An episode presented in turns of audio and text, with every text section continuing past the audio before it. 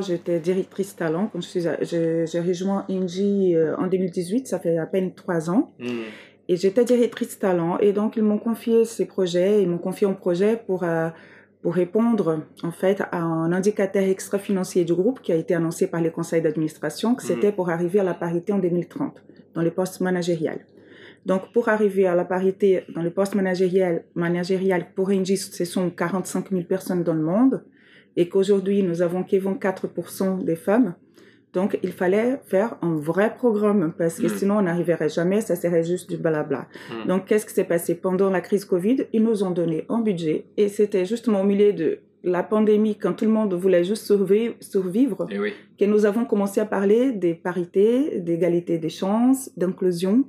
C'était difficile, mais on a réussi parce qu'il y avait une quête d'essence finalement, ça nous a aidés aussi. Mmh. Ouais, ce que disait Jérémy, il y a eu un, espèce de, de reset sur le mindset de comment je, réfléchis en fait à mon job au quotidien.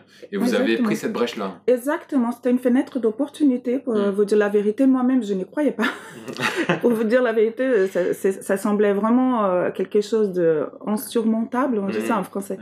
Et, finalement, non, c'était le moment propice. On a fait tout en virtuel en plus, parce qu'on pensait que ce ah type de choses, il fallait parler euh, en personne. Si vous aviez dû faire ce sujet avant Covid, enfin, vous auriez surtout pas choisi le, le ça serait présentiel, exactement.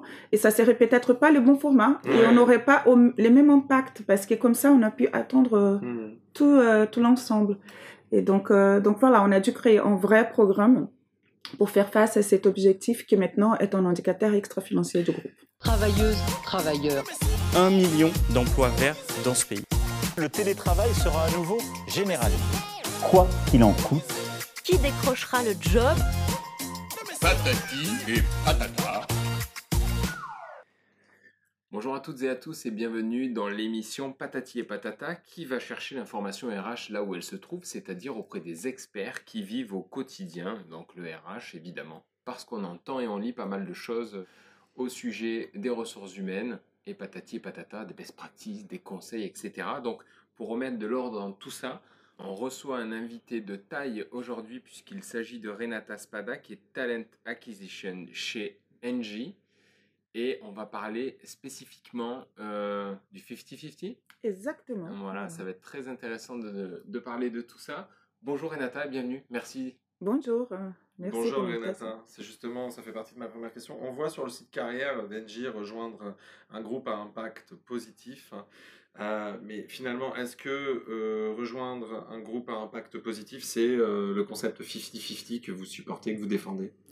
Aussi, en fait. Euh, bah, qu'est-ce que c'est d'ailleurs? Qu'est-ce que c'est? Justement, 50-50, c'est pouvoir euh, gérer une société, travailler dans une société où on a l'équilibre des gens, tout simplement. Tout simplement. Tout simplement, parce que la population, elle est faite des 50-50, on mm. veut faire la même chose dans les entreprises.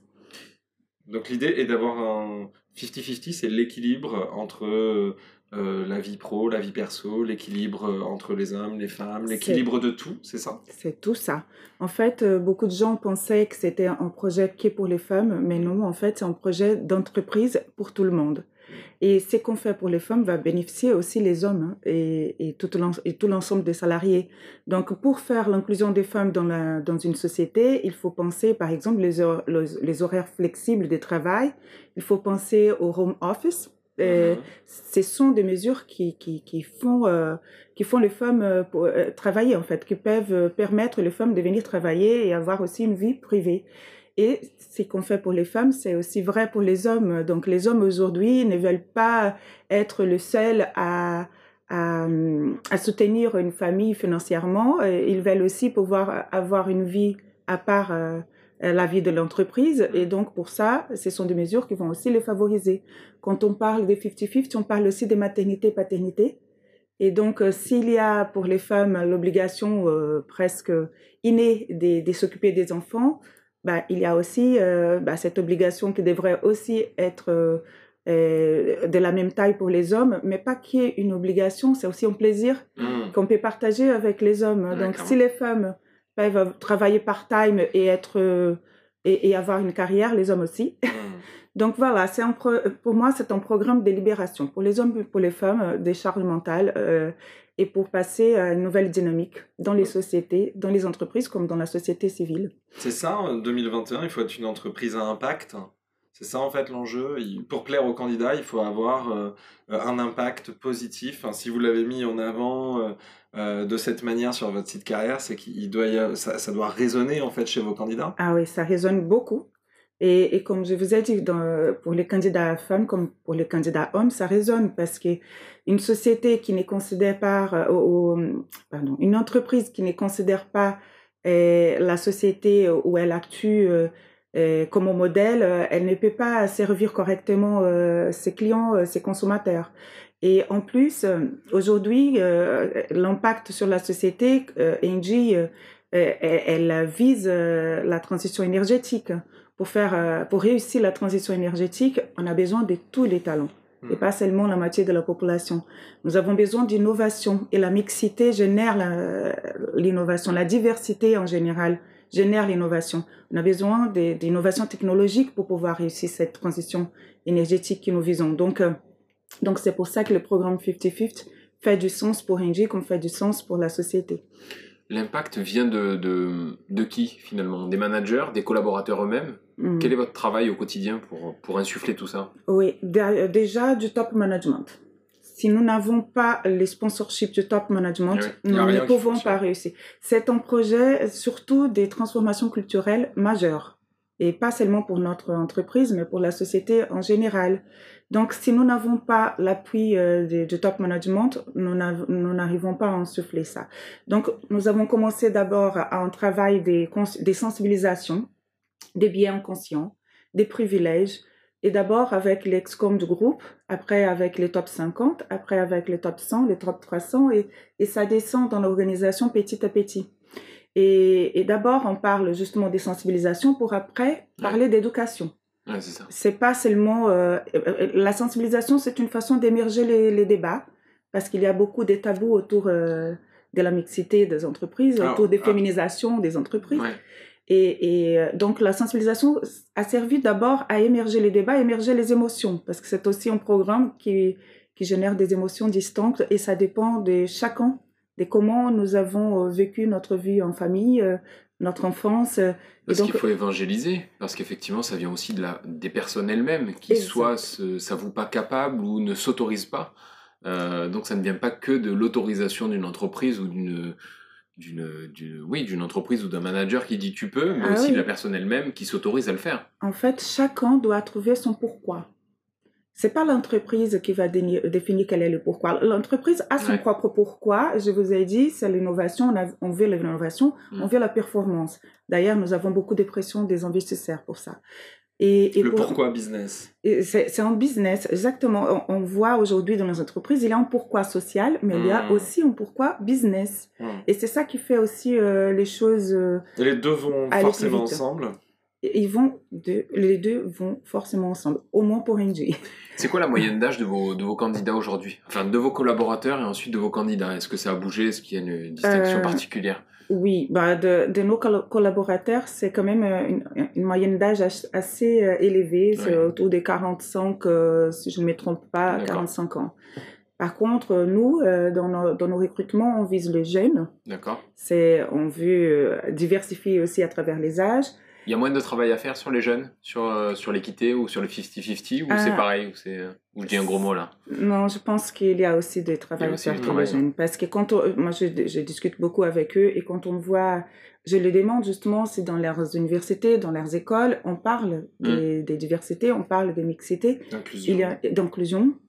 Justement, c'est un mot, euh, quand on parle de diversité, c'est pas la même chose que l'inclusion. L'inclusion, c'est justement donner à tout le monde euh, la possibilité de réussir euh, mmh, tout en étant eux-mêmes, mmh, mmh. sans devoir s'assimiler en groupe dominant, par exemple. Et, et, et, en fait, on parle très peu, en fait, dans les écoles de ça. il, y a, il y a quelques C'est comme si c'était un sous-sujet. Exactement. vous le découvrirez, on verra bien. C'est encore mm. accessoire, moi, je pense. Même s'il y a des écoles aujourd'hui, j'ai vu euh, quelques conférences des grandes écoles qui se sont mis et qui, qui, qui, qui, qui, qui, qui, sont, euh, qui agissent pour ça. Mais il y en a très peu encore. Est-ce que les attentes des candidats ont changé? Je parle par rapport à, par rapport à cette thématique-là, mais de façon générale aussi après le Covid. Est-ce que le Covid à changer des, les mentalités ou pas, notamment sur la quête de sens ou sur Mhm. euh, ce que je veux faire de ma vie Est-ce que vous le ressentez, vous, au quotidien? Je pense que ça a accéléré, mais il y avait déjà une quête d'essence avant, le, Ouais. avant les Covid. hein. Euh, Mais les Covid, je pense que ça a accéléré, et pas seulement pour des candidats d'une tranche d'âge, pour tout le monde. Ouais. Et pour les hommes et pour les femmes, et pour euh, les seniors comme pour les juniors. Est-ce que c'est euh, pas juste un moment de pause où on se regarde et on se dit, ok, qu'est-ce que je fais? Euh, Finalement, un peu le bilan qu'on peut faire euh, soi-même euh, quand, on, quand, on, quand on se parle à soi-même. Est-ce que là, finalement, toute la population entière n'a pas juste fait un, un mini bilan Ah oui. euh, rapidement parce qu'on a été en confinement plusieurs fois, parce qu'il y a eu plusieurs vagues, parce qu'on a été plus éloigné finalement Mhm. d'un rapport au travail peut-être euh, trop rapide à certains moments? Exactement. C'était, c'était une prise de conscience forcée et, Mm. et générale, en fait, à tout le monde, et dans le monde entier. C'est ça qui est très Et dans le monde intéressant. entier en même et dans temps. le monde entier. Et donc, ça, ça, je pense que ça a vraiment accéléré euh, la quête pour la responsabilité sociale des entreprises Mm. et, et la soutenabilité. Finalement, c'est c'est une excellente nouvelle. Ça veut Oui. dire que les candidats ou même les collaborateurs se sont dit est-ce que je suis bien à ma place ici? Mhm. Parce qu'on on- on le voit moins dans ce sens-là. On se dit tiens, on on a une fuite des talents, on a des gens qui s'en vont, on a plus de turnover. C'est pas forcément néfaste le turnover. C'est aussi euh, une chose qui peut permettre à l'entreprise de de se renouveler, de se libérer, de, de euh, est-ce que euh, ce programme justement chez vous, euh, il, il permet en fait de, de pourquoi pas parfois aussi dire je me sens pas à ma place et donc j'ai envie de sortir, Oui, ça, ça peut permettre ça. même si c'est pas l'enjeu premier quoi. C'est pas l'enjeu premier, mais ça peut permettre ça, comme ça peut permettre aussi les gens d'être fiers d'être dans Mhm. l'entreprise, Mm. d'avoir un sentiment d'appartenance qu'ils n'avaient pas avant, peut-être. Mhm. Donc, euh, donc, ça peut servir euh, aux deux choses, en fait. Vous diriez que ça va même plus loin? Parce que l'impact positif finalement vos, vos, vos sujets à vous Renata deviennent Mhm. euh, presque plus importants finalement que que ce qu'est la marque employeur en tant que telle. C'est qu'il y a un engagement global en fait. Je peux vous dire, euh, par exemple, moi, j'étais directrice talent quand je suis, j'ai rejoint Ingy euh, en 2018, ça fait à peine trois ans, Mm.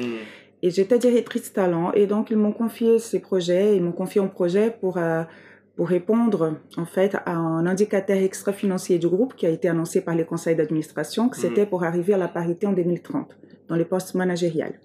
Donc, pour arriver à la parité dans les postes managériels, managériels pour Engie, ce sont 45 000 personnes dans le monde et qu'aujourd'hui, nous avons qu'environ 4% des femmes.